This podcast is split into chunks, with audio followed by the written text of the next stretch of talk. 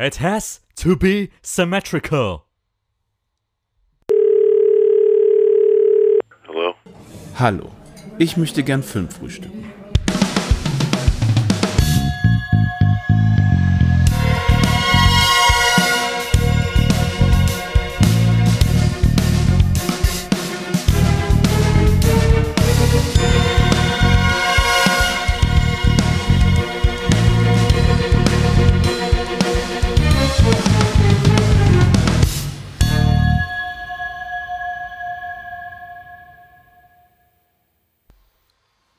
Hello, hello, hello und willkommen zu einer weiteren Episode des Filmfrühstücks. Mein Name ist Kenan und ich darf neben mir den guten Leo Solida begrüßen. Hallo Kenan, äh, diesmal sogar neben mir auch, äh, ja wirklich wortwörtlich gemeint, wir sind wieder vereint hier in Düsseldorf äh, zu dieser neuen Folge des Filmfrühstücks. Zum ersten Mal seit einer ganz langen Zeit. Äh, das letzte Mal habt ihr uns ja gehört, wenn ihr eifrige äh, HörerInnen des Filmfrühstücks seid, bei äh, unserer Folge zu Serienenden, die wir bei unserem anderen Podcast Bleibende Schäden haben. Aber heute sind wir in alter Frische nebeneinander und haben einiges vorbereitet. Genau, wie man aus dem Code Opener erwähnen kann, werden wir uns viel mit Symmetrie beschäftigen und mit interessanten äh, Architekturen äh, der Kameraarbeit. Und wir reden über niemand Geringeres als Wes Anderson und seinen neuesten Film Asteroid City. Und ja, wir wollen eigentlich auch wenig Zeit verlieren äh, und direkt loslegen, weil der Film ist natürlich jetzt frisch in den Kinos gestartet. Äh, letzte Woche, heute Aufnahme Datum bzw. Release-Datum der 22.06. am 15. Juni ist er rausgekommen. Da wollen wir natürlich auch mal einsteigen und mal ein bisschen über Wes Anderson auch quatschen. Nicht, nicht über die ganze Filmografie, aber ein bisschen über ihn und äh, was ihn auch ausmacht und gleichzeitig natürlich, wie wir den Film fanden und ob sich ein Kinogang bisher gelohnt hat. Aber bevor wir damit weitermachen, Leo, was hast du so zuletzt geschaut? Mal die obligatorische Frage voraus. Genau, äh, was habe ich geschaut? Ich äh, komme heute Morgen aus äh, einer Pressevor eine Pressevorstellung zum neuen Indiana Jones Film.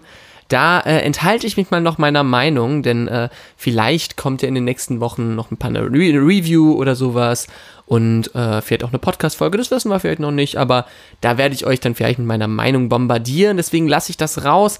Von den letzten Filmen, die ich gesehen habe, habe ich aber auch einen anderen Indiana Jones geschaut, nämlich den vierten, äh, das Königreich des Kristallschädels, der ja bei vielen Fans verhasst ist und äh, nicht gerade wohlgesonnen, die dem gegenüberstehen, was ich auch zum Teil verstehen kann. Ich habe den zum ersten Mal gesehen, weil ich immer sozusagen Bogen drum gemacht habe, weil ich dachte, okay, es ist Zeitverschwendung und jetzt dachte ich mir, komm, als Vorbereitung schaust du ihn mal an und ich muss sagen, ich habe Schlimmeres erwartet, aber das heißt nicht, dass der Film gut ist. Also ich hatte wirklich bei dem Fanhass, den es gibt um diesen Film, wirklich erwartet, dass es eine komplette Vollkatastrophe ist und so schlimm fand ich ihn nicht, aber es heißt halt nicht, dass er gut ist. Das, das muss man wirklich sagen. Das war wirklich für mich relativ unschön. Und einen anderen Film, den ich jetzt noch gestern geschaut habe, ist der Film äh, Pudan oder auf Englisch Donkey Skin von äh, Jacques Demy aus dem Jahr 1970. Wer Jacques Demy nicht kennt, ist ein französischer Regisseur, der Zeit der Nouvelle Vague, auch wenn man ihn jetzt weniger zum klassischen Stil der Nouvelle Vague zählen würde. Er hat äh, zum Beispiel die äh, jungen Mädchen oder jungen Damen von Rochefort gemacht äh, oder die ähm, Regenschirme von Cherbourg, zwei große Filme, die zum Beispiel äh, Damien Chazelle sehr beeinflusst haben für La La Land. Und äh, das ist ein weiterer Film von ihm mit Catherine Deneuve und ist so eine ein Anti-Märchen äh, basierend auf dem Märchen allerlei Rau, falls es manche von euch kennen. Das habe ich mir gestern angeschaut. Hat mir sehr gut gefallen. War mir manchmal ein bisschen zu sehr im Kitsch versunken, aber äh, mit einigen schönen Spitzen und äh, ja, war schon sehr, sehr cool. Deswegen, äh, ja, Podan und Indiana Jones, äh, Königreich des Kristallschädels, so zwei High- bzw. Lowlights der letzten Tage, die ich gesehen habe. Und wie war es bei dir, Kindern?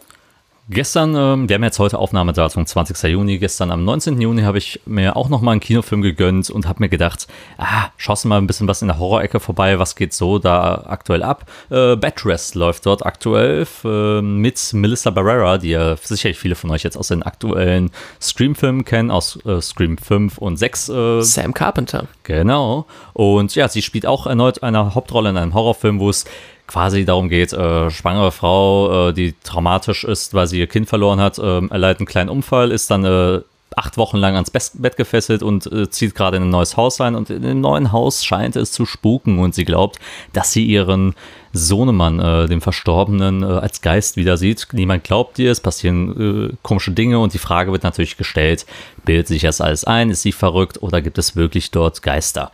Ähm, klass sehr klassische Formel äh, für einen Horrorfilm, gerade für, für den Geisterhorror und mehr ist das auch nicht. Also viel, viel Vorhersehbares, viele predictable Jumpscares, wie man, wie man so schön sagt. Äh, man konnte quasi jeden erahnen. Viele Setpieces, die man auch so über alle Maße kennt. Melissa Barrera gibt sich wirklich noch Mühe, den Film zu tragen, aber mehr als ein wirklicher Standard-Geisterhorror ist es dann letzten Endes nicht. Also er schafft es auch gerade aus der Thematik mit äh, Bettlägerigkeit und der Schwangerschaft viel zu wenig rauszuholen und sich äh, da auf ein psychologisches Profil äh, zu einigen, was halt über Klischees hinausgeht. Mehr, mehr darüber hinaus geht halt einfach nicht. Das ist leider doch ein enttäuschender Kinobesuch gewesen im letzten Endes. Also eher eine Enttäuschung, aber halt trotzdem ja ein Thema, was ja sehr selten besprochen wird. Also genau, wir, hatten, wir hatten es ja heute noch äh, im Vorgespräch, dass wir gesagt haben, so dieser, dieser Pregnancy Horror ist ja eigentlich kaum vorhanden, bis jetzt auf Klassiker wie Rosemary's Baby. Genau, ähm, oftmals wird halt, werden halt die Sachen, die danach passieren oder davor passieren, halt äh, thematisiert und nicht mittendrin. Hätte man viel mehr rausmachen können. Ich hätte mal auch, äh, auch wie der Trailer es eigentlich ähm, herausstellen wollte, hat er es nicht so ganz durchgezogen, der Film. Sehr schade letzten Endes. Äh, ich sag mal so, kann man sich geben, aber hat mich jetzt nicht wirklich abgeholt. Aber gut, äh, genug zu den äh, anderen Filmen, die wir gesehen haben. Kommen wir doch zu einem Film, den wir auch beide gemeinsam im Kino zusammen geguckt haben letzte Woche. Genau, der erste Und Film, den wir seit langem wieder gemeinsam geschaut haben. Ganz genau, seit Monaten muss man natürlich auch sagen. Und ja, äh, und es ist auch eigentlich schön zu sagen, dass es ein Regisseur ist, ein Film eines Regisseurs, den, den wir beide sehr gerne mögen und wo wir auch eine gewisse Erwartungshaltung natürlich auch hatten. Und Wes Anderson, um ihn geht es natürlich, äh, jetzt natürlich in aller Munde, äh, auch gerade mit dem äh, Cannes-Support, den er, den er äh, jetzt auch im Mai hatte. Die große Frage natürlich obligatorisch, bevor wir erstmal in, den, in Asteroid City reingehen. Was war dein Einstieg in Wes Anderson-Film? Was war dein Lieblingsfilm von ihm oder was ist dein Lieblingsfilm? Und wie war deine Erwartungshaltung gegenüber Asteroid City? Also bei Wes Anderson weiß ich noch, mein allererster Film war äh, Moonrise Kingdom von ihm. Den muss ich so 2014 mal gesehen haben. Bei einem Kumpel auf der äh, Festplatte, der hatte den. Und dann habe ich lange Zeit nichts von ihm gesehen. Dann habe ich Grand Budapest Hotel gesehen, weil den eine Freundin irgendwie meinte, ja, der läuft irgendwie in der ARD-Mediathek oder sowas, war der mal verfügbar und dann haben wir den abends geschaut und da habe ich mich so richtig äh, in äh, Wes Anderson verliebt. Also Moonrise Kingdom liebe ich auch. Ist auch für mich ein, besonders bei meinem Rewatch dann ein noch größerer Liebling geworden.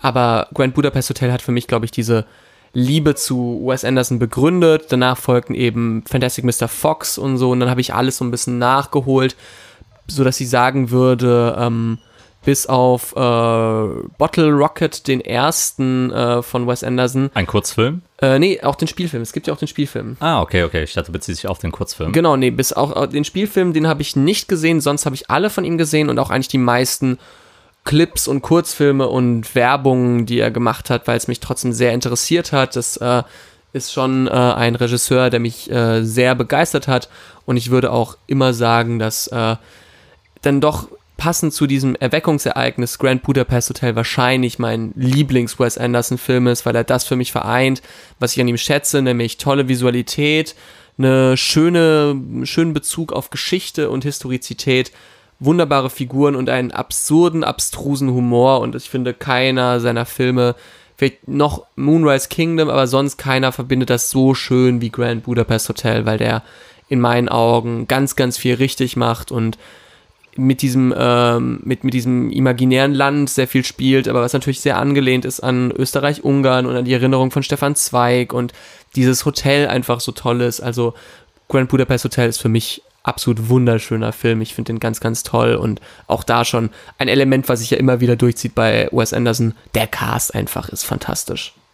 Definitiv und ja, ich, ich, kann mich auf jeden Fall anschließen, was den Lieblingsfilm angeht. Äh, Grand Budapest Hotel war für mich äh, auch ein sehr wichtiger Film, der mich äh, wirklich, ja, Wes Anderson lieben gelernt hat, also, dass ich auch wirklich dann gesagt habe, so, okay, ich will mich mehr mit ihm auf jeden Fall auseinandersetzen. Mein erster Film, den ich unbewusst, also wusste ich noch nicht, glaube ich, dass er von Wes Anderson mal war, Fantastic Mr. Fox. Anfang der 2010er habe ich den mal gesehen und fand den auch großartig, äh, liebe den immer noch. Äh, toller Trickfilm einfach äh, mit einer coolen Story, coolen Effekten, äh, auch eine geniale Idee, finde ich. Ich mag ja die Grundidee auch äh, sehr gerne und das hat ja auch dann später auch mit Isle of Dogs dann in einer ähnlichen Richtung dann auch äh, fortgesetzt und wie gesagt, bei Grand Budapest Hotel habe ich dann gemerkt, okay, dieser Wes Anderson, der ist was sehr Besonderes und da bin ich auch dran geblieben. Ja, dementsprechend natürlich aus den ganzen Vorschusslorbeeren, die wir auch hier vergeben. Und ich finde ja auch wirklich keinen Film von ihm wirklich schlecht oder, oder krass enttäuschend. Es gibt ein paar, wo ich sage, die sind schwächer als die anderen, aber, aber die sind immer noch in, der, in ihrer Gesamtqualität immer noch sehr gut zu tragen und kann man sich auch regelmäßig angucken ist natürlich die Erwartungshaltung auch stark dabei, wenn man halt sich Asteroid City hört. Man sieht den Trailer, man sieht die Farben, man sieht den Cast und da ist natürlich alles dabei und man denkt sich, okay, wird er seinen nächsten Hit landen? Ich war ja schon mal French Dispatch so ein bisschen zwiegespalten über die Art und Weise, wie er den Film gemacht hat. Ein sehr ambitioniertes Werk, ein sehr respektables Werk, auch wie er es äh, aufgezogen hat, was mir aber in der Gesamtnote nicht ganz, was mich nicht komplett begeistert hat. Da sind wir ja zum Beispiel auch gegenteilig gemeint. Du warst ja hellauf begeistert genau. von äh, French Dispatch. Ich äh, finde den ja aus dem Jahr 2020 war das ja, nee, 2021 war das mitunter mein Lieblingsfilm. Also ich äh, war auf jeden Fall in meinen Top 3. Ich finde den ganz, ganz toll. Ich finde, der hat einen sehr schönen Bezug auf Geschichte, auf, aufs Geschichten erzählen. Aber muss auch sagen, dass ich vielleicht einfach ein bisschen äh, voreingenommen bin, weil es irgendwas mit Frankreich zu tun hat.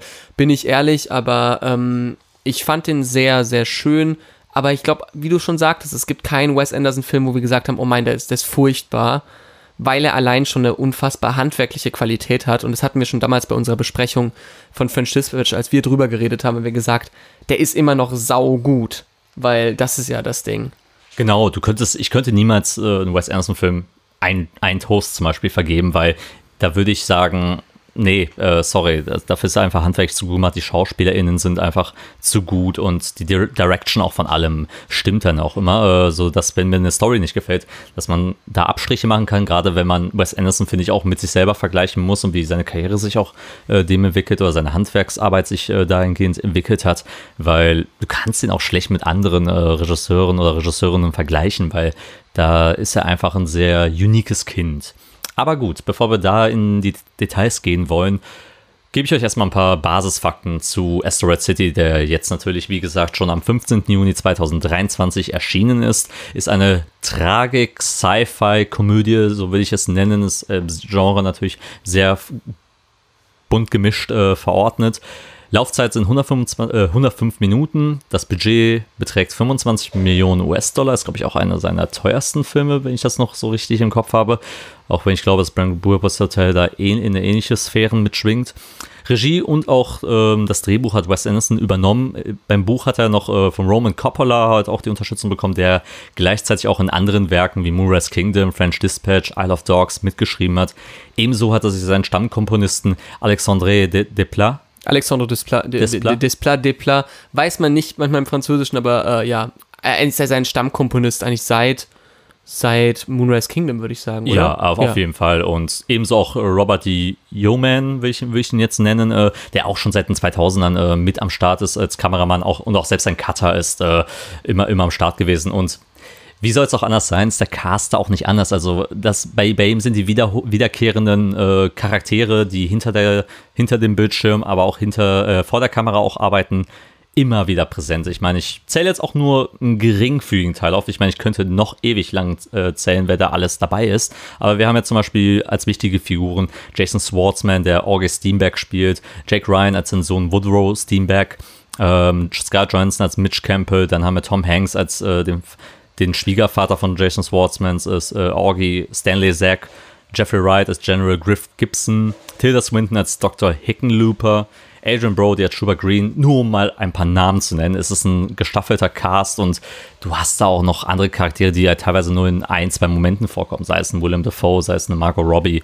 Ähm, das hat man bei French Dispatch auch, wo gewisse Charaktere wirklich nur für eine kurze Sekunde zu sehen sind. Aber das ist halt, das macht ja Wes Anderson ja auch aus, dass die Charaktere bzw. die SchauspielerInnen sagen, hey, wir machen gerne bei diesen Projekten dabei, selbst wenn wir, wie du, wie du auch schon mal gesagt hast, wenn sie den Stein spielen sollen.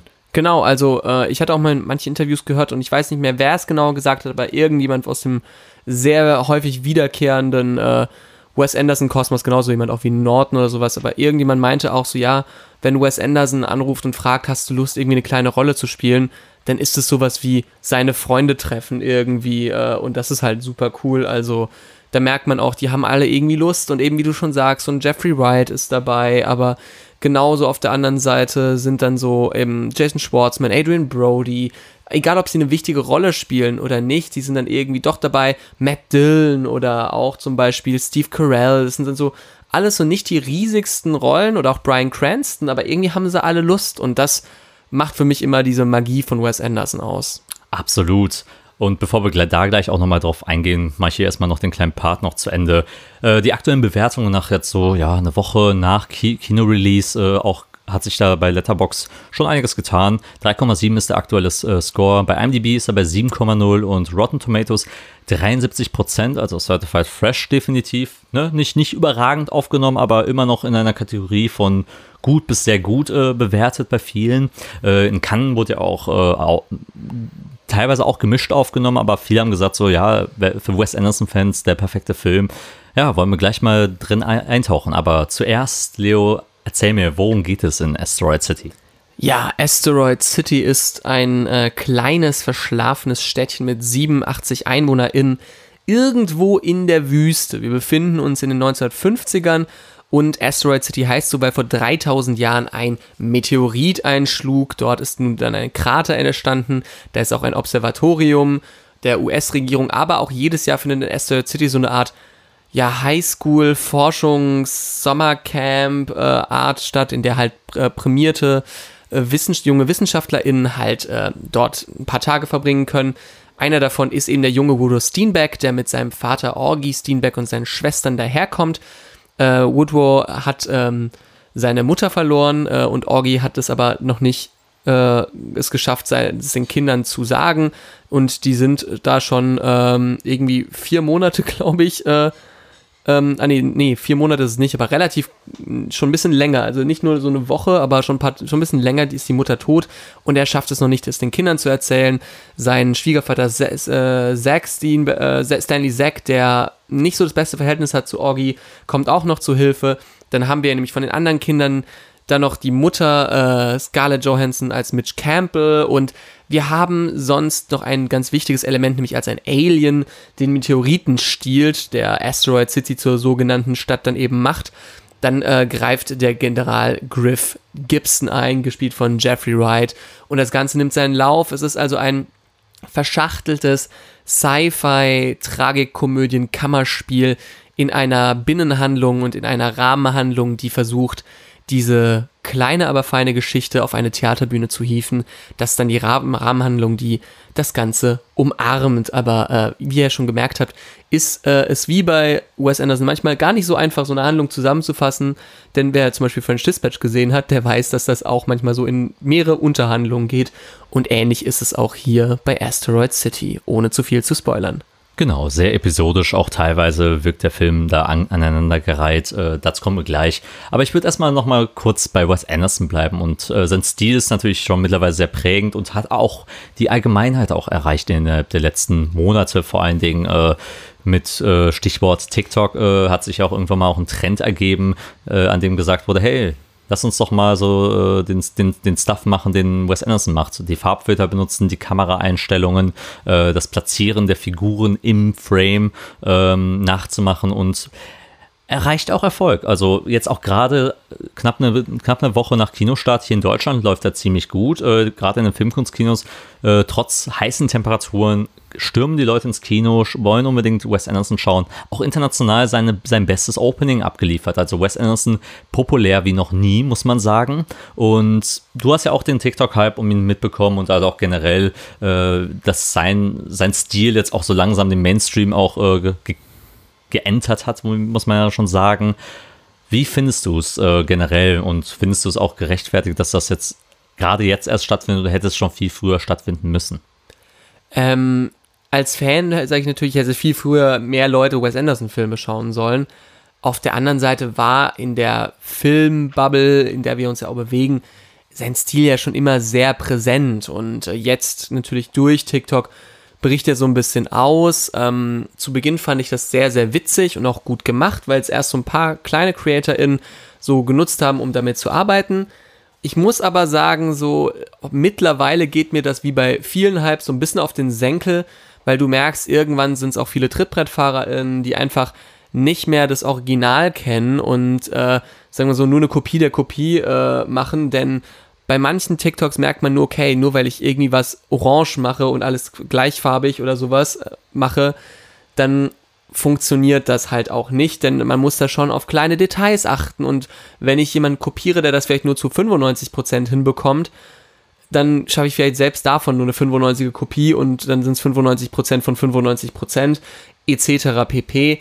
Ich finde das, was die AIs da manchmal geschafft haben, ganz cool. Diesen Wes Anderson Star Wars Trailer, den es ja gab, der war schon sehr cool, aber sonst ja, ich bin jetzt nicht so der Meinung, dass ich sage, jede Unternehmensberatung muss jetzt irgendwie ein Wes Anderson TikTok gemacht haben. Das hat dann irgendwann überhand genommen, auch so von Firmen, wo man sich denkt, ja, ihr beide es jetzt nicht machen müssen. Also ich stehe dem ganzen Zwiegespalten drüber. Die ganzen AI-Sachen finde ich cool und auch die ersten, die das probiert haben zu kopieren, das hatte sehr viel Herz und Charme. Aber mittlerweile war es dann irgendwann nur so, ja, okay, einfach eine schlechte Kopie. Kann ich sehr gut nachvollziehen. Ich war auch ein bisschen skeptisch, weil ich mir auch gemerkt habe, so, Leute, wenn ihr das unbedingt machen wollt, macht es auch bitte richtig. Und da merkst du auch, dass viele Leute auch nicht wirklich Wes Anderson kennen, sondern mehr den Trend einfach nachgehen und vielleicht, man, man hofft es, sich dann auch Wes Anderson zu, äh, zu Gemüte getan haben und vielleicht auch erkennen, ach, der hat den und den Film gemacht, den fand ich ja toll, schauen wir doch mal ein bisschen weiter rein. Auf jeden Fall bin ich sehr gespannt, wie am Ende das äh, Box-Office-Einspielergebnis aussehen wird und wie auch sich das entwickelt. Ähm, wie gesagt, äh, durch den Can-Boost und auch gerade jetzt durch TikTok hat er auf jeden Fall jetzt entsprechende Zahlen erzielt und wird auch, denke ich mal, einen guten Erfolg mit Asteroid City am Ende ver ja, für einspielen können. Aber gehen wir mal weiter jetzt zum Film selbst. Und wir hatten ja gerade schon den Vari das Varieté an Casting schon äh, genannt, wer alles mitspielt. Und da wäre meine erste Frage zum Film generell. Wie findest du die schauspielerischen Einsätze? Wie findest du die Umsetzung auch von Wes Anderson, wie er mit seinem Cast auch umgeht und wie er sie platziert? Es ist ja die, die eine Sache, super, jeden Namen in Hollywood gefühlt zu kriegen. Aber wie setzt du sie ein? Wie sind sie eingebracht? Äh, sind sie in einer dramatischen Rolle gut eingebracht? Sind sie in einer komödiantischen Rolle gut eingebracht? Und gibt es auch so ein paar Momente, wo du dachtest, hey, den Cameo hätte ich jetzt zum Beispiel nicht gebraucht oder den Einsatz davon? Wie siehst du das, Leo? Ich äh, finde es im Großen und Ganzen erstmal schön, dass so viele Leute mal da sind. Also ich sag mal so, wer traurig ist, dass jemand bei einem Wes Anderson-Film mitspielt, das verstehe ich nicht. Also ich finde das ganze Casting auch wieder einen der absoluten Pluspunkte des Films, denn da merkt man wieder, wie ich schon sagte, für viele fühlt es sich an wie Heimkommen, du merkst, da haben irgendwie alle Lust und selbst wenn sie kaum nur eine winzige Rolle spielen, äh, wie zum Beispiel jetzt, also kann man jetzt schon mal spoilern, halt Willem Dafoe, der eine Dreisatzrolle spielt ungefähr, das macht trotzdem Spaß, den zu sehen. Und auch ein Matt Dillon, der jetzt nicht die riesigste Rolle hat. Man merkt, der hat irgendwie Lust gehabt und das ist irgendwie schön und irgendwie fühlt sich das ganz gut an. Und auch ein Jeff Goldblum zum Beispiel, der auch eine kleine süße Rolle hat. Das, ja, das macht irgendwie Spaß und ich finde, das hat irgendwie immer sehr viel Potenzial und Wes Anderson gelingt es dann eben auch diese Rolle nicht, äh, diese Rollen nicht nur als Name-Dropping zu, zu nutzen, sondern immer irgendwie eine kleine Verbeugung vor der, vor der Figur zu machen und das gelingt ihm eigentlich immer gut und auch hier wieder, es macht einfach Spaß. Also ich war da sehr happy, dass man so viele tolle Namen im Cast hatte, weil in welchem Film hast du denn das denn so häufig, dass du so große Namen alle auf einem Haufen haben kannst? Absolut, ganz deiner Meinung. Äh, ich mag ja auch generell, dass man sich denkt, ah cool, ich platziere jetzt den oder die äh, Schauspielerin irgendwo in, in eine Rolle, die auch vielleicht nicht ganz komfortabel zunächst für dieses Rollenprofil auch erscheint oder für das Schauspielerinnenprofil, aber dann gleichzeitig die Person auch diese wenigen Sekunden abliefert. Gibt es für dich dann ähm, speziell auch einen Moment, wo du denkst, ach cool, die, den Einsatz dieser Schauspielerin ist sehr gut eingesetzt und, und hat mich auch überrascht und welchen von den jetzt Maincast würdest du sagen, am meisten hervorheben, gerade von seiner Leistung, wer dich am meisten überzeugt hat? Also, wer mir immer gut gefällt in den letzten Jahren, ist halt Jake Ryan, der, der noch recht jung ist, der den Woodrow spielt. Der macht das ganz gut und ich mag seine Art, seine quirky Art so ein bisschen. Das passt sehr gut dazu. Ähm, ich finde, dass Jason Schwartzman das sehr, sehr gut macht. Und ich glaube, bei den Rollen, bei den kleineren Rollen, ich weiß nicht warum, aber Matt Dillon hat irgendwie, hat mich irgendwie abgeholt. Es war sehr, sehr cool, was er macht und irgendwie, ich bin großer Fan davon, Matt Dillon, Jason Schwartzman und Jake Ryan, würde ich sagen, sind so die drei Rollen, die ich am coolsten finde. Das noch Maya Hawk wahrscheinlich, die auch sehr gut spielt. Bei Jason äh, Schwartzman gehe ich auf jeden Fall total mit, weil ich finde, der spielt gerade diesen, ja doch sehr apath apathischen Vater, der irgendwie mit seinen Emotionen nicht umgehen kann, ziemlich gut. Äh, das kriegt auch hin, auch gerade immer in dieser sehr monotonen und sehr emotionslosen Art und Weise mit seinen Kindern, mit äh, später auch mit Mitch Campbell, ähm, also Scarlett äh, Johansson zu kommunizieren. Auch Matt Dillons äh, Figur ist sehr witzig auch eingebettet, äh, gerade in dieser Szene, wo sie, wo sie das Auto reparieren und, äh, und er sagt so, ja, ja, geht schon alles klar mit dem, mit dem Wagen und dann bricht das nochmal alles wieder auseinander. War schon ein ganz gut eingesetzter Comedy-Moment. Was ich auch äh, dann sehr witzig fand, war nochmal Margot Robbie, wie sie, wie sie in den Film äh, eingebracht wird, äh, fand ich ganz nett. Aber dazu verrate ich jetzt nichts, weil das halt schon äh, ein bisschen fortschrittlicher im Film dann passiert. Gut, gehen wir dann äh, zur nächsten Kategorie und zwar zum visuellen Stil ähm, von Wes Anderson. Hier äh, nimmt er ja uns ein bisschen auf, auf eine Mixtur mit zwischen krassen, grellen Pastellfarben. Äh, wir haben diesen Canyon, äh, diesen, diese Wüstenatmosphäre ähm, von Asteroid City. Also alles sehr orange, gelb, blau. Rosa ist auch, äh, fließt auch ein bisschen mit rein, grün. Also man merkt so starke Signalfarben, die da mitfließen. Und dann kommt der Bruch, wenn es dann in Richtung Theater geht, dann wird er wieder schwarz-weiß. Wie hat für dich diese Mischung oder diese Balance zwischen Farben und äh, Nichtfarben funktioniert? Ähm, gute Frage. Also je mehr ich drüber nachdenke, desto weniger. Aber beim ersten Mal hat es mir eigentlich doch sehr, sehr gut gefallen. Ich fand es eigentlich ganz schön, wie er das äh, hinkriegt, der Film. Und eigentlich mag ich die ganze visuelle Atmosphäre dann doch. Ähm, ja, aber je mehr ich eigentlich über, drüber nachdenke und mit anderen Leuten rede, ich sehe schon die Punkte, dass es heißt, ja, okay, es es fällt irgendwie zu sehr als Bruch raus und dass diese beiden Ebenen sich nicht so gut vertragen miteinander, finde ich. Und ja, es gelingt ihm, glaube ich, es gelang ihm schon bei anderen Filmen ein bisschen besser, seine visuelle Handschrift durchzubringen. Und äh, er sieht sehr, sehr schön aus und besonders die ganzen Wüstensachen, die sehen super cool aus. Diese ganze Stadt eben, Asteroid City, sieht ein bisschen aus wie aus dem Musikvideo von Stromae von Papa UT, weißt du, was ich meine? Mhm. Oder diese, diese Call of Duty Map, die ja auch ähnlich aussieht. Ähm, Genau, das, äh, diese Farbgebung gefällt mir sehr gut. Die Wechsel, ja, gewöhnungsbedürftig, beziehungsweise ich bin mir nicht sicher. Ich weiß nicht, wie ich es finden soll. Zu Beginn fand ich es ganz witzig, manchmal auch nicht so gut. Ja, bin ich mir ein bisschen unsicher, glaube ich. Mhm, kann ich gut verstehen. Ich würde auch behaupten, allgemein gesprochen, das sieht alles sehr toll aus. Da, da, müssen, da müssen wir eigentlich nicht viel, mehr, äh, viel sagen. Dass ein Wes Anderson-Film gut aussieht, ist wie ist ein Klischee mittlerweile. Ähm, das kann man schon so, so, so dahingehend sagen, weil da steckt halt Mühe drin, da steckt halt super viel Leidenschaft dahinter. Auch gerade, ähm, wir haben ja auch erfahren, bei Asteroid City ist ja auch äh, hier der Stockhausen ja auch, glaube ich, da beim Set-Design auch mit, mit, mit am Start. Auch der Production Designer des neuen Indiana Jones eben. Genau, genau, darüber haben wir auch noch vorhin geredet und das sieht alles wunderbar hergerichtet aus und da gibt es halt auch wirklich nichts zu kritisieren. Es macht Spaß, sich das auch anzugucken und zu erkunden auch gerade mit den Charakteren, die gerade dort alle neu ankommen. Ich würde sagen, der Schwarz-Weiß-Bruch ist vielleicht das, was dem Film am meisten wehtut, weil es halt eine Metaebene natürlich aufmacht. Und es macht einen Bruch, äh, gerade weil es dann sehr viel für Wes Anderson-Verhältnisse ernster anmutet als das, was in, in der Asteroidenstadt passiert.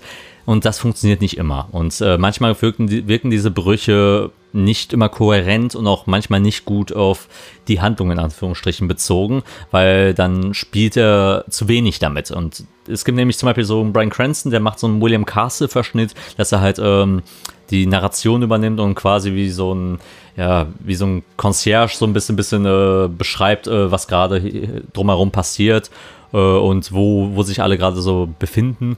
Aber das wird halt dann immer, immer als Bruch dann reingebracht. Und einmal haben sie es mal schon gebrochen, indem er zum Beispiel mal gesagt hat, so, oh, ist das überhaupt mein, mein, mein Cue? Äh, ist das überhaupt mein Stichwort, dass ich jetzt hier gerade eingreifen soll? Oh, bin gerade in der falschen Handlung. So, so Momente dachte ich mir, okay, die, das hat Spaß gemacht, weil ich fand, dafür, dass es eigentlich eine, ein Verbund ist von zwei verschiedenen Handlungssträngen und die eigentlich äh, miteinander eine, eine, Konklusion finden soll, ist der Verbund manchmal zu wenig und meiner Meinung nach nicht gut genug eingesetzt, äh, weil es am Ende dann nochmal viel stärker herausgestellt wird und der Aufbau dahin hat mir halt nicht gefallen. Verstehst du, wie ich, wie ich das meine? Ja, kann ich verstehen, ja. Ich, weil, ich sehe, was du meinst. Weil ja. die Interaktion zwischen Theater und, wir müssen ja so verstehen, dass Asteroid City auch so ein bisschen als Theaterstück in einem Theater halt ver verstanden werden muss manchmal zu wenig der, der Bogen äh, zum zu hinter den Kulissen halt geschlagen wird, weil die wirken mir manchmal doch zu sehr abstinent äh, davon.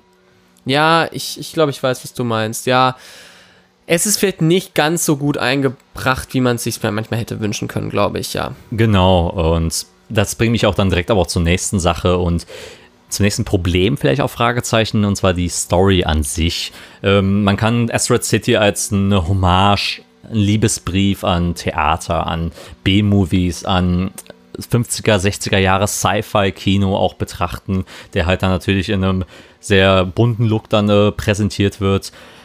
Wie fandest du es? Äh, hast du es als Hommage-Liebesbrief verstanden oder fandest du die Parallelen eher schwach eingesetzt? Ja, ja, also ich sehe die Parallelen schon aber keine Ahnung, also da waren andere Filme hatten da schon einfach bessere Parallelen oder hatten schon bessere Verbeugungen, sag ich mal so, so wie eben Grand Budapest Hotel, das, was ich beschrieben hatte, macht das für mich da besser einfach so. Und klar, ich sehe schon die Ideen, die man hat, die Thematiken. Ich finde zum Beispiel schön, wie diese Stadt eben eingesetzt wird, diese äh, nukleare Stadt zum Beispiel, dass da eben gesagt wird, ja, wir wollen die mal ins, ins, ins Licht rücken. So eine ähnliche Thematik haben wir auch in Don't Worry, Darling, ne? Muss man, da kann man ja auch nicht äh, äh, außer Acht lassen, dass damit auch viel gespielt wird und diese ganze nukleare Familie, die nukleare Stadt, das finde ich cool, dass das eben genutzt wird, dieses Setting, weil ich finde, das haben wir im heutigen Kino eigentlich relativ zu wenig oder kaum bis jetzt auch ausgenutzt, was es da für Konflikte gibt. Ähm, die werden aber auch nicht in Asteroid City so viel auseinanderklabüsert, deswegen hätte ich mir da noch ein bisschen mehr gewünscht. Ich finde das Setting eigentlich ganz gut, aber so eine riesige Verbeugung ist es dann für mich dann doch nicht, dass ich sage, es ist die Hommage, auf die wir alle gewartet haben. Also ich stehe dem Ganzen ein bisschen ambivalent gegenüber. Ähnlich, ähm, weil ich glaube, auch für eine Verbeugung, ein Liebesbrief ist es vielleicht ein bisschen auch zu wenig. Eine Hommage ist definitiv erkennbar, auch gerade, du hast ja das Alien ja auch schon erwähnt, ist, eine, ist ein cooler Moment, äh, passt auch in die Quirkiness rein, die der Film auch mit reinbringt. Ähm, was mich am meisten, glaube ich, ver, na, nicht verstört, gestört hat, in, eher, eher in dem Sinne. Verärgert. Verärgert vielleicht auch, ähm, ist vielleicht der Einsatz seiner Figuren und wie er damit halt in der Story auch mit umgeht, weil es gibt eigentlich schöne Charakterkonstellationen, die du mit reinbringst, gerade so Schwartzman und Scarlett Johansson gibt es zum Beispiel ähm, die Interaktion mit Tom Hanks und unseren Enkelkindern ist ganz cool. Die, die Kinder untereinander, wie sie, wie, wie sie äh, eine kleine Allianz schmieden. Äh, die, ich finde auch die Kinder so selbst, also so Orgi, äh, nicht Orgi, ähm, doch, Augustin. Wood, Woodrow. Woodrow. Woodrow. Ach ja. ja. Woodrow ist der Sohn. Genau, Woodrow ist der Sohn und ähm, auch zum Beispiel Dinah, die, die Tochter von äh, Mitch Campbell, ist eine tolle Interaktion, die aber manchmal mir zu kurz kommt. Manch, manchmal sind es vielleicht wieder zu viele Charaktere, auf die man sich fokussiert, viel zu viele kleine Momente, die man, die man dann ausschöpft, um komödiantische Momente zu bringen, anstatt dem ganzen Momenten mit den Charakteren oder mit den Figuren eher gesagt, Seele zu geben, also Herz zu geben, äh, emotionaler Momente. Das, was zum Beispiel Moonrise Kingdom ausmacht, ist ja wirklich die Story zwischen beiden Kindern. Was Grand Budapest Hotel ausmacht, ist die Story zwischen einem Pagen und äh, seinem Concierge das sind, das sind, das ist, das sind die Kerngeschichten, äh, die die Filme auch, finde ich, auch so stark machen. Es ist nicht nur Stil, es ist, sondern das, was im Herzen dieses Stils auch dann liegt. Genau, und das ist bei, wenn ich da schon einhaken kann, bei der Emotionalität ist es mir diesmal ein bisschen zu wenig gewesen, denn äh, das, was du eben sagst, das, was wir in anderen Filmen viel, viel mehr haben, nämlich saustarke Drehbücher. Also das ist ja immer das, wo ich häufig Wes Anderson verteidigt habe gegen Kritiker KritikerInnen, die gesagt haben, ja, das ist ja nur so ein, so ein, so ein Symmetrieporno und der hat gar keine Ahnung und seine Filme sind super langweilig, was ja manche wirklich sagen. Hat das jemals wirklich einer gesagt, Symmetrieporno? Ja, genau. Nein, aber ähm, es ist halt super ja, das ist so Kritikpunkte, die häufig ja wiederkehren. Und ich sage, nein, dann habt ihr die Filme wahrscheinlich nicht richtig gesehen, denn ich sag mal so, ein Moonrise Kingdom lebt ja klar natürlich ein bisschen von der Symmetrie und von dieser, ich sag mal, absurden Ästhetik, die aus dem Raster gefallen scheint, aber auch von einer ah, fantastischen Liebesszene und Grand Budapest Hotel hat so viel Melancholie und Nostalgie, eigentlich eher Nostalgie, äh, weil sie eher so wie ein, äh, wie, wie ein Gefühl ist. Ähm, und da ist ja so viel drin, das ist ja nicht nur irgendwie, aha, das Hotel ist super witzig, äh, sondern da schwingt so viel mit. Und hier in Asteroid City ge gelingt es ihm nicht so gut, finde ich. Einfach weil man zu wenig mit den, Emo äh, mit den emotionalen Figuren mitgehen kann, weil es sie zu wenig gibt, einfach, sage ich mal so. Und weil man eben zu viel Episoden kreieren will und somit zu wenig Zeit hat, irgendwie mit diese Figuren an sich ranzulassen. Würdest du behaupten, dass das im French Dispatch nochmal besser funktioniert hat, äh, rein aus emotionaler Sicht? Weil ich würde behaupten, ist es ein ähnliches Problem, das ich auch bei French, French Dispatch hatte, nur dass bei French Dispatch ähm, viel charmantere Figuren dann zum Einsatz kamen, die auch ein bisschen mehr ausgefeilt dann waren oder auch mehr Zeit bekommen haben, sich äh, zu entwickeln. Auf jeden Fall. Also ich würde ja sagen, dass French Dispatch einen ganz anderen Weg geht, nämlich indem es sagt, wir wollen Episoden kreieren haben wir gar nicht äh, den Anspruch, alle Figuren psychologisch zu ergründen. Und äh, somit haben wir vier abgeschlossene Geschichten und sind wie Kurzgeschichten. In der Kurzgeschichte ist man auch so, dass man sagt, ja, okay, du hast zehn Minuten oder du hast zwei Seiten. Du bekommst diesen Ausschnitt der Gedankenwelt der Figuren. Da muss es funktionieren. Und da hat es für mich in French Dispatch total funktioniert, weil man eben diese Figuren hat, hatte, die in sich abgeschlossen waren in diesen Episoden und man trotzdem auch nur vier Episoden hatte bei auch zwei Stunden Laufzeit oder sowas. Also ungefähr, sagen wir mal, 25 Minuten oder 20 Minuten Laufzeit pro Folge oder pro Episode, um die Figuren besser kennenzulernen. Und das ist ein ganz anderer Stil als in Asteroid City, wo du eine große Episode hast, die wieder Untertitel unterteilt ist in 15 kleinere weitere Episoden. Dazu noch eine kleine Rahmenhandlung, sage ich ja, okay, stimmt auch aber das einfach mir zu viel des Guten war und dann da eben dieses Episodenhafte viel mehr stört und ich finde, während French Dispatch halt einfach noch einen anderen Ansatz wählt, der einfacher nachzuvollziehen ist, geht hier Asteroid City halt zu sehr ähm, in so eine Richtung, alles abdecken zu müssen durch seine, einfach durch seine dramaturgische Konzeption und das kann es gar nicht erreichen und deswegen scheitert es bei mir da an der emotionalen Bindung definitiv, auch gerade wenn du es auch nochmal mit Vorgängerfilmen vergleichst. Ähm, Fantastic Fox ist eine Familiengeschichte letzten Endes. In Isle of Dogs hat man auch eine, quasi auch eine Familiengeschichte, die du unter den Hunden erzählst. Du hast ähm, bei Life Aquatic Zoo hast du auch äh, im Kern eine Familiengeschichte, die du erzählst. In Rushmore hast du einen zentralen äh, Charakter, du hast die Royal Tenenbaums, wieder eine Familiengeschichte. Darjeeling Limited, ist, wieder ist eine Familiengeschichte. Genau, zwischen äh, was sind's? Drei Brüder. Brüder, genau, die auf einer Odyssee sind. Du hast immer im Kern halt eine Familienthematik. Und du hast auch wieder hier eine Familiengeschichte, die im Fokus steht, die zersplittest du leider Gottes dann und so verliert sich halt oftmals der Fokus. Es geht ja im Zentralen auch darum, dass ein, mm, ein Vater halt mit dem Tod der Mutter nicht ganz umgehen kann und seinen äh, Töchtern und seinen, seinem Sohn nicht mitteilt. Und da merkst du halt, da ist das alles nicht immer ganz auf einer Höhe. Ähm, weil das auch alles dann in verschiedene Richtungen geht und alles wirkt sehr inkohärent und so enttäuschen dann letzten Endes auch die Konstellationen zwischen den Charakteren. Es gibt sehr viele gute, charmante Momente, die als Einzelmomente gut funktionieren, aber in dem Gesamtkontext nicht ganz rund wirken. Ja, da äh, hast du eben recht und das äh, sehe ich eben sehr in diesem Film, weil er eben dann doch versucht, eine Familiengeschichte zu erzählen und sich dann eben ein bisschen zu sehr verliert. Und vielleicht kann man auch sagen, dass Wes Anderson so ein bisschen hier in diesem Film am meisten Opfer seines eigenen Fluchs geworden ist, nämlich dass die Visualität halt einfach das Drehbuch ein bisschen überstrahlt und ähm, vielleicht manche sagen werden, okay, mir hat einfach die Visualität genügt und das ist ja auch gut, aber das Drehbuch hier zumindest in meinen Augen mitunter vielleicht das Schwächste ist, was er produziert hat. Ja, ich glaube auch, der ist wirklich in eine eigene Falle getappt, in dem es, glaube ich, too much of a good thing wurde und weil er auch ein sehr krasser Maximalist ist natürlich. Ähm, während er in Franchise Patch irgendwann mal herausgefordert hat zu sagen, ich packe so viel in ein Bild rein, dass die Leute schon quasi gezwungen werden, ähm, all die Details bei einem zweiten, dritten, vierten Watch zu gucken. Ist es hier gar nicht mal so krass der Fall, aber die Bilder wirken dann interessant, aber gleichzeitig nicht viel mit Substanz gefüllt, dass es halt irgendwie eine große Bedeutungsebene gibt.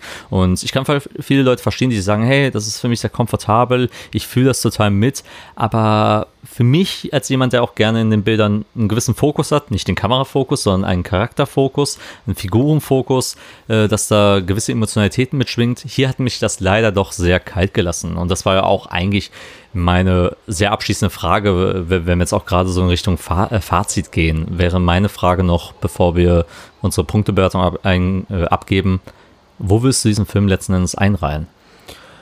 Puh, äh, schwierig. Äh, als jemand, der eben die Filme sehr mag, wahrscheinlich nicht ganz unten, weil ich glaube noch, ich glaube, ich mag Darjeeling Limit noch ein bisschen weniger, aber ich würde ihn schon in Betracht ziehen für den schwächsten Wes Anderson-Film, was nicht daran liegt, dass der Film schlecht ist.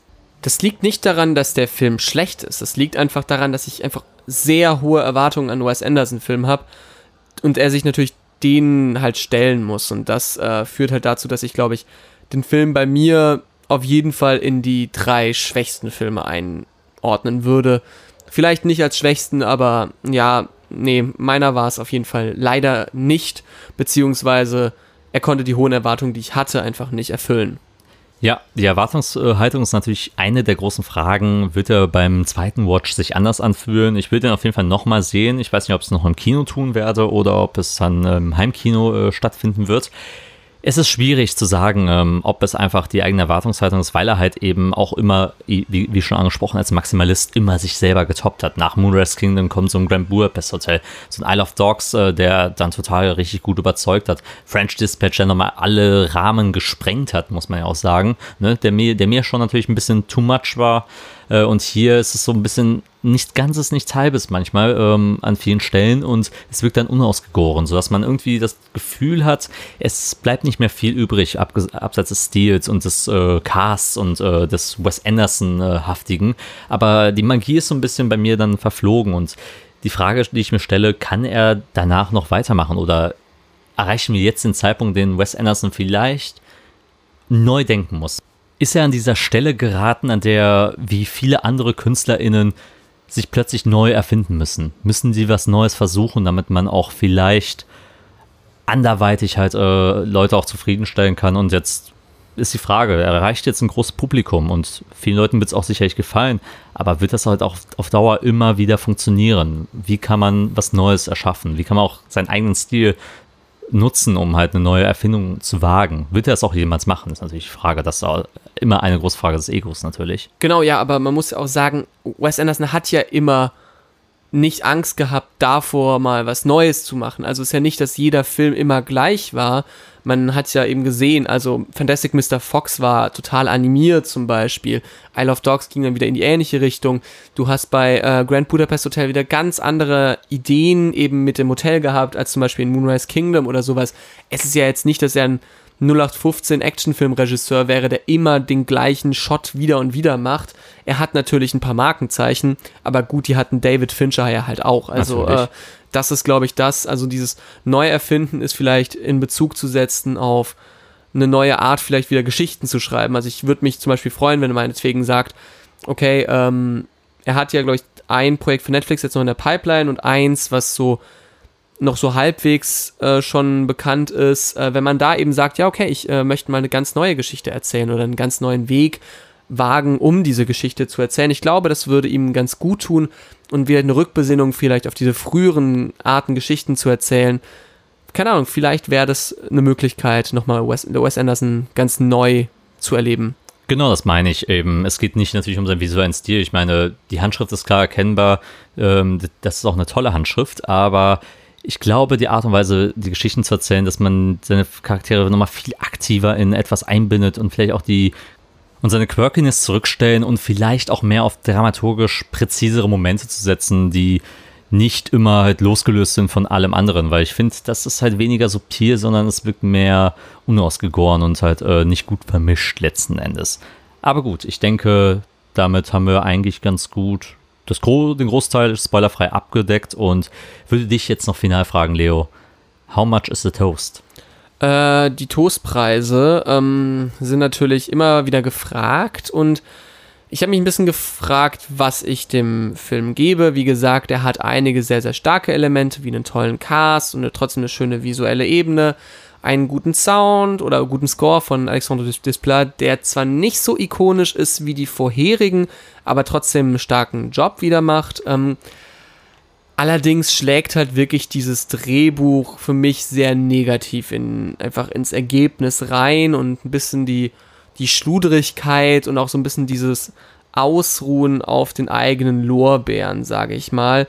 Und deswegen ja, habe ich so ein bisschen lang überlegt, so zwischen zweieinhalb und äh, drei Toasts und äh, würde jetzt mich für die zweieinhalb Toasts entscheiden, weil es, glaube ich, für mich so ist, dass ich sage, ja, ähm, ist trotzdem noch ein guter Film, den man mal schauen kann, aber also den kannst du auch mal gut auf einem ruhigen Nachmittag irgendwie auf der Couch schauen oder irgendwie mal so ganz ruhig an einem schönen Herbstnachmittag. Dafür ist er perfekt, aber ich hätte ihn jetzt nicht im Kino sehen müssen, wenn ich nicht so ein großer äh, Wes Anderson-Fan bin und war ehrlich gesagt dann doch sehr enttäuscht oder zumindest ernüchtert, äh, deswegen die zweieinhalb Toasts. Und bei dir, Kenan? Ich war leider auch etwas unterwältigt, was glaube ich die, der beste Ausdruck ist, um es zu beschreiben. Enttäuscht sein ist immer natürlich sehr negativ konnotiert, aber insgesamt ist es ein. Ernüchtert oder unterwältigt eben, ja. Ja, es ist ein sehr solider Film. Handwerklich muss nichts drüber erzählen. Musikalisch ist er toll, der Cast ist toll.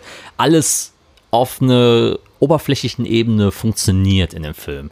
Aber wenn es tiefergehend ist, zumindest für meine Seherfahrung und auch für die Art und Weise, wie ich halt Emotionen, wie ich Subtilität empfinde, kam das überhaupt nicht an und hat mich auch sehr kalt gelassen. Wir sind aus dem Kino gegangen, haben uns gesagt, so, irgendwie kam nicht viel an am Ende, letzten, äh, am, ja, letzten Endes, äh, als der Film dann fertig war.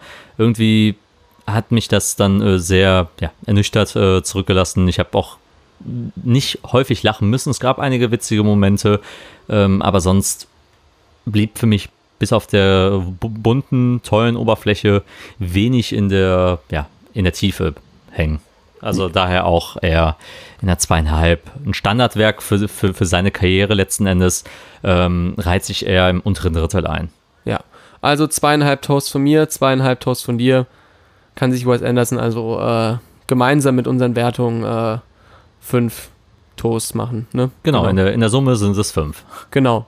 Im Schnitt zweieinhalb. Naja, aber ansonsten, äh, genau, dann hat er doch ein bisschen was zum Essen und zum Knabbern und kann sich alle unsere Folgen anhören, oder Kenan? Ganz genau. Ähm, wie auch immer Hört uns, hört uns auf allen möglichen Plattformen, gebt uns gute Bewertungen ab. Äh, schaut auf unsere Internetseite filmtoast.de rein, wo wir tolle Reviews zu Filmen und Serien rausbringen. Ebenso auch wie auf unserem YouTube-Channel, auf unserem TikTok-Kanal, als auch auf Instagram. Da, und Twitter. Und Twitter. Da posten wir regelmäßig äh, Content und eigentlich sind wir täglich unterwegs und geben euch die besten Tipps und Tricks äh, für alles ab. Dementsprechend kann ich dann nur sagen, wir freuen uns auf die nächste Woche und mein Name ist Kenan und das war eine neue Folge von Filmfrühstück. Tschüss.